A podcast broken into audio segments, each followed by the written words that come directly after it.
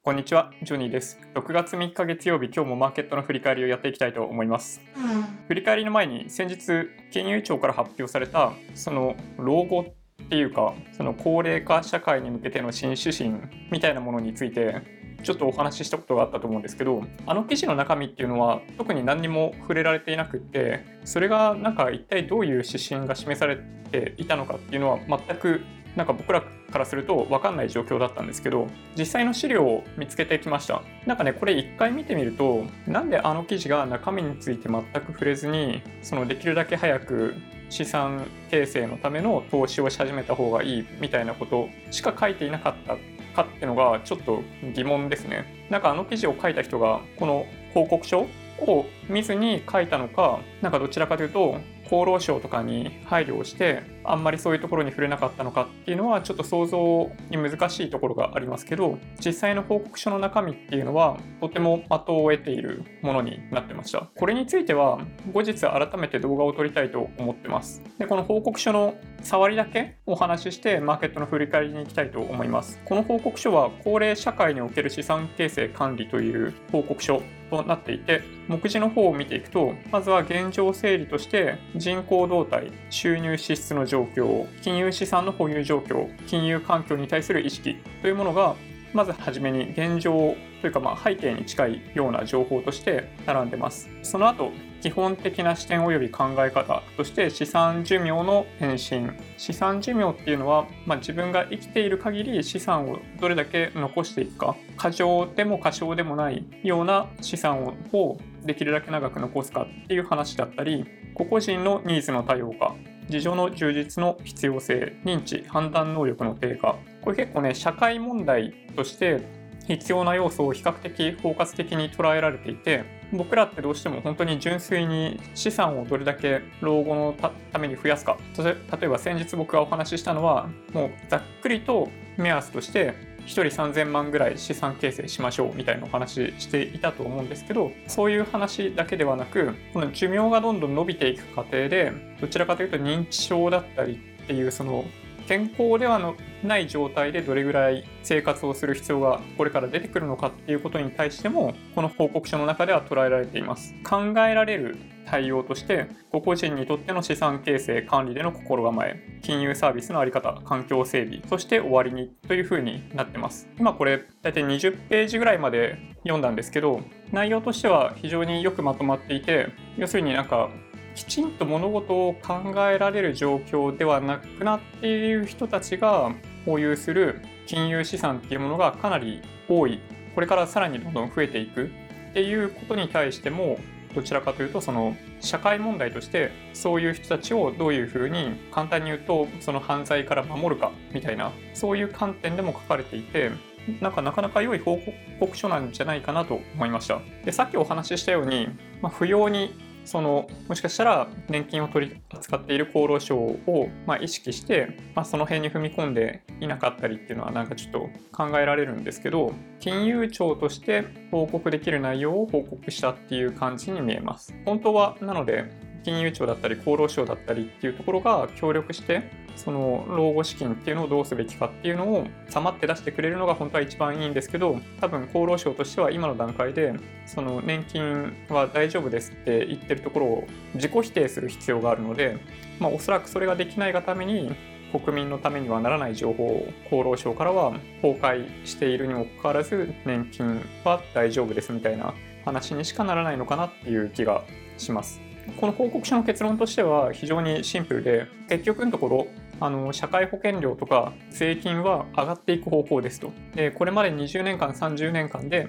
年収所得が減ってきたように今後もなので減る可能性が高い。で年金の受給額っていうのも年々減らされる傾向にある。ということは、まあ、やっぱり結論からいくとできるだけ長い間働いてできるだけ早い段階から投資をして老後に備えましょうっていうことなんですよね。まあ、それ考えると最初の結論は全然間違ってないんですけどなんか年功序列だったり終身雇用だったりその退職定年退職とかそういう仕組みそのものがこの金融庁が報告しているような将来の未来に対してはあまりにも準備ができていないような気がするんで僕がそのタイミングになるのにはまだ2030年先ではあるんですけど、まあ、70歳とかになるまで可能な限りみんな働くのがいいんじゃないかなとは思います。この報告書の中でも日本人は60歳以上でもできるだけ働きたいと思っている方が非常に多い、かなり勤勉だというような話が出ているのでそういう方向に持っていけばい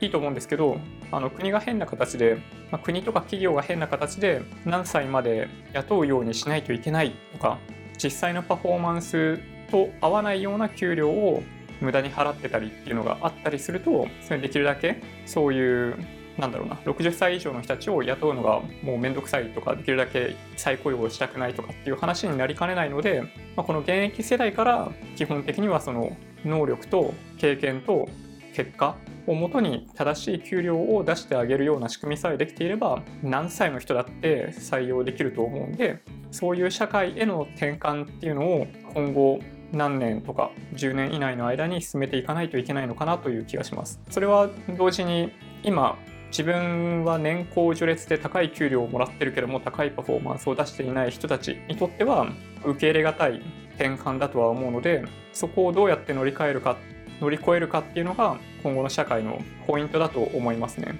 自分たちのためではなくどちらかというと次の世代子供孫の世代にどういうふうに負債ではなく資産を残していくかっていうのを考えないといけない時期にあるんじゃないかなと思いました。マーケットの振り返りをいきたいと思います。日経平均2410円88銭、マイナス110円31銭、マイナス9、マイナス0.92%となりまして、午後かなり安くなる水準ありましたけど、まあ、引けにかけて買い戻しがあって、1日としては陽線で終わりました。ただ、冷やしで見てみると、大きく窓を開けていて、陽線の長さとしても短いので、決して強くはない水準ですね。で大体この位置っていうのは、この2月頭の第1週目につけている安値付近にちょうど来てます。トピックス1498.96マイナス13.32ポイントマイナス0.88%となっていてトピックスは冷やしチャートで見てみると昨年末からのリバウンド相場1月の何日かの水準に下がってますね。まあ、これチャートだけ見てると、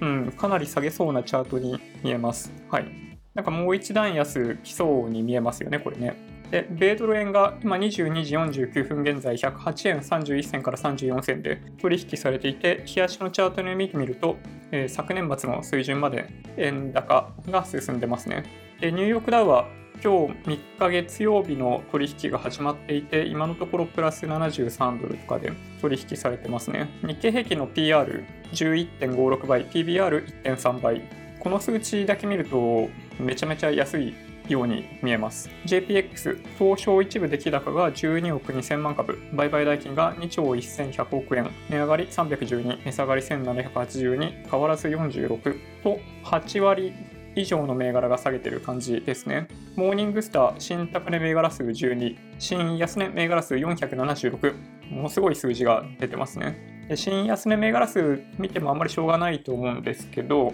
トレーダーズウェブ新高値銘柄を見てみると、DNA、ポロプラ、スクエニ、なんかこういうところが入ってますね。はい。みんなの仮想通貨、1ビットコイン92万3585円。これ今日の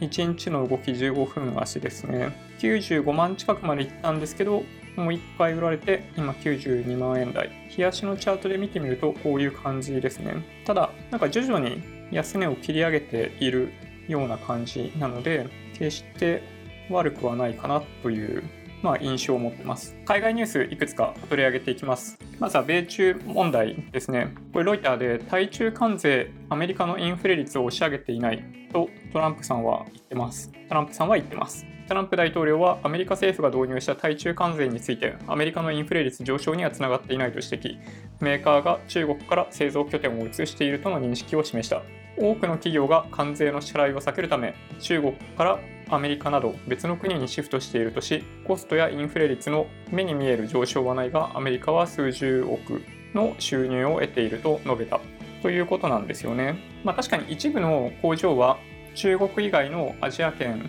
に移していたり、なんかベトナムだったりなんだったりっていう話がポロポロ出てきてますけど、まあ、もしかしたら一部はアメリカに移したっていうのもあるとは思います、確かに。ただ、現状はアメリ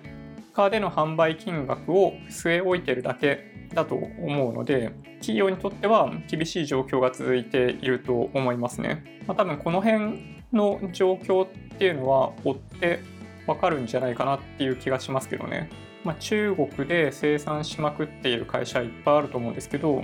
例えばスニーカー売ってる会社とかパソコン売ってる会社とか多分ねめちゃめちゃ影響を受けてると思うんですよなので、まあ、そのアメリカの消費者が購入する金額は今変わってないかもしれないんですけどやっぱりあの利益減ってるかもしれないですよねなのでちょっと今の段階でこのトランプさんが言ってることをあの鵜呑みにすることはできないかなと思ってますどちらかというと自分がやっていることの正当化のための発言に聞こえる。で次は対メキシコですね。トランプ氏の対メキシコ関税、主要2閣僚を買い戻そうと。これ結構気になってたんですよね。トランプアメリカ大統領の対メキシコ関税は、ライトハイザー通商代表と無入信財務長官の主要閣僚2人が導入に難色を示したが、トランプ氏が両者のアドバイスを無視する形で計画を発表していたことが分かった。なんかこういう情報がリークされてくるっていうこと時点で、その政権内部の争いっていうものが行われているのかなっていう気がしますね。ライトハイザー氏はメキシコとカナダとの新協定について議会で承認を得るのが難しくなるとして対メキシコ関税の導入に懸念を示していた。しかし関係筋の一人によるとライトハイザー氏とムニューシン氏はトランプ氏が関税導入を決めた際に蚊帳の外に置かれていたということなんですよね。まあ、ちょっとこれどういうことなのか、まあ、分かんないとこありますけどその不法移民対策としてのメキシコ関税引き上げっていうのはあんまり効果的ではないと思います。不法移民が問題であることは間違いないんですけど、まあ、関税を上げることによって不法移民の問題が解決するってことはどちらかというとなくてそのアメリカじゃないなアメリカがメキシコのケツを叩くっていう意味はあるかもしれないんですけどまあなかなか厳しい状況じゃないかなと思いますメキシコも多分すぐに何か対策ができるっていうわけではないないような気がするんでこれによって自動車を代表とするようなメキシコ国内に工場があるメーカーっていうのがどういう動きをしていくかっていうのがかなり注目されますね。実際にこれ25%かけられたら自動車メーカーはメキシコで生産なんてやってらんないですよね。今どれぐらいの人がメキシコ国内の自動車メーカーで働いてるのかわかんないですけど自動車メーカーってその完成車メーカー以外も含めるとものすごい多くの会社を巻き込んで製造ってしてるじゃないですか。なのでこれねほっといたら大大変なことになるんじゃないかなと思います。でもう一個アメリカのニュースなんですけど今僕たちってアメリカ行く時ってエスタを事前に申請してまあ、普通の人は申請したらすぐ OK が出ていけるようになると思うんですけど、まあ、ビザ取得に関してのニュースが一つ出てました。テッククランチで、アメリカ国務省は入国ビザ申請に SNS アカウントまで求め始めたと。これちょっとめんどくさいなって感じがしますね。ほぼ全てのアメリカビザ申請者は通常の申請プロセスとしてソーシャルメディアのユーザー名、これまでに使った全ての電子メールアドレス、および電話番号を提出するという要件を国務省が施行し始めた。この新たな要件は最大1500万ものアメリカへの渡航者に影響を与える可能性がある。これはトランプ政権下における入国審査の厳格化の広範な拡大の結果だということなんですよね。SNS アカウントを、これ切りないっすよね。だってね、Twitter、インスタ、Facebook、それ、何これでもさ、なんか、プライベート設定とかにしてる人もすごい多いじゃないですか。まあ、それでも彼らは分かっちゃうのかもしれないです。ですけどなんかね多分アメリカのほとんどのその有力な SNS 的サービスを展開している会社はアメリカ国内にあるわけですけどアップルとかもそうですよね。もう絶対に個人情報を政府に渡すことはないとかもうどんなに FRB に迫られてもアップルはそのロック解除をしないみたいな方針あるじゃないですか。iPhone の。まあ僕らは彼らのそういうスタンスをある種信じてパスワードっていうのをブラウザに記録させたり何したりっていうのをやってるわけですけど SNS アカウントをこれ渡したらこれ中見るってことでしょ？だって。公開アカウントをま見てもらう上にはもう好きにすればって感じですけどなんかちょっとそこまですんのかいっていう感じはしますよね。で、次は日本国内のニュースで、まあ、国内というか、日本絡みのニュースを、まず一つ、北朝鮮のニュースなんですけど、NHK ニュースウェブで、北朝鮮は前提条件ない首脳会談、安倍一味はずうずうしいと、なんかもう、口の悪さがすごいですね。NHK もこれなかなか受けますよね。このふてぶてしい表情を使うあたりがなかなか面白いなと思ってます。北朝鮮は声明で初めて直接の反応を示した。敵視政策は何も変わっていない。ずうずうしいとした上で過去の罪悪を清算すべきだ。そして先に謝罪と賠償を求める姿勢を改めて示しました。これね韓国もそうなんですけどちょっとね具体的に示してほしいと思いますね何が何に対して謝ってほしいと言ってるのか何が過去の罪悪だと言ってるのかっていうのを明確にしてほしいですね。これ北朝鮮だけじゃなくって過去韓国もそうなんですけど慰安婦の問題にしても何にしても謝れ謝れって言っていて何に対して謝ってって言ってるのかが一切出てこない。まあ日本は朝鮮半島を植民地化していたこともなければ侵略したこともないっていうのが、まあ、日本の歴史上の解釈だったりするんで、まあ、それはあくまで、まあ、歴史っていうのはまあ今生きている人たち人たちが作るものなので中国は中国に都合のいい歴史を作るし韓国は韓国に都合のいい歴史を作るし北朝鮮は北朝鮮に都合のいい歴史を作るので、まあ、僕らが学んだ日本の歴史っていうのはあくまで日本のために作られた歴史であるのは間違いないんですけど韓国を併合し、まあ、その大きな戦争に巻き込んだっていう点ではもちろんまあよからぬところはあったと思うんですけどただあらゆる西欧諸国は数多くの植民地支配をやってきたしやっぱり彼らはその文化っていうものを押し付けたりなんだったりっていうのをやってきたにもかかわらず、まあ、逆に言うと日本が悪い例になってしまうのはどうかと思いますね。ねなんか本当に歴史ってそういう意味ではねすごいなと思いますよ。やっぱり情報がそういう意味で本当に、まあ、自由に取得できて発信できる国っていうのは限られてるんだなっていうのを感じますよね。中国、韓国、北朝鮮、日本、まあ、韓国と日本は自分で調べようと思えばかなりのことは調べることができますけど中国、北朝鮮はおそらく不可能なので彼らの教育っていうものが国民にはかなり根付いていると思われる。でまあ、この、まあ、北朝鮮を敵視するのやめなさいって言ってますけど拉致しておいて敵視しないなんてありえないじゃないですか。まあ、はっきり言って武力を行使してでも拉致された人々を奪還するぐらいの姿勢っていうのが日本側には本当は必要だと思いますけどね。ただいずれにしてもこのニュースはおそらく北朝鮮はもはや頼れる国家がなくなってきて韓国は頼りにならないし中国はアドバイスしてくれたけど結局ダメだったしアメリカにはあのちょっかい出しても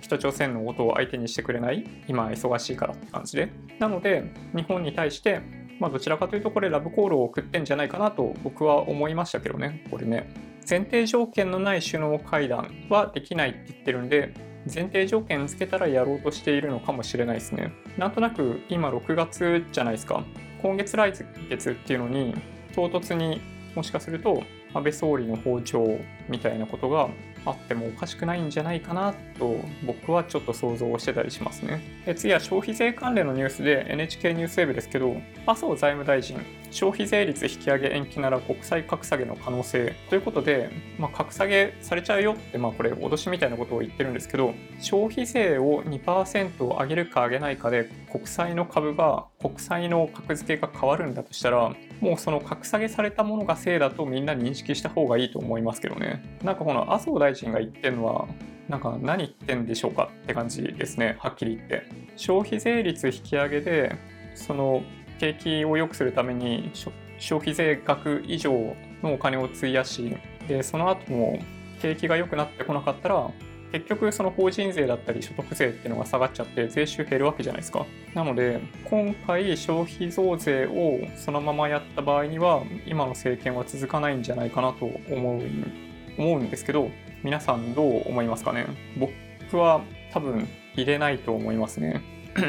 日本国内のニュースで、まあ、日本は本当に自動車産業めちゃめちゃ強いわけですけど、その燃費に関するニュースですね。NHK ニュースウェブで自動車新燃費基準30%以上の大幅改善求める方向で検討2016年の実績は19.2キロらしいんですね。これ1リッターあたりだと思うんですけど。で2030年には30%改善の25.4キロを目指すということなんですよね。なんかこの手の話題で、まあ、よく上がってくるのが電気自動車だからいいのかって言われるとこれねそんなことないんですよ。電気自動車でも普通のガソリン車にしてもそうなんですけど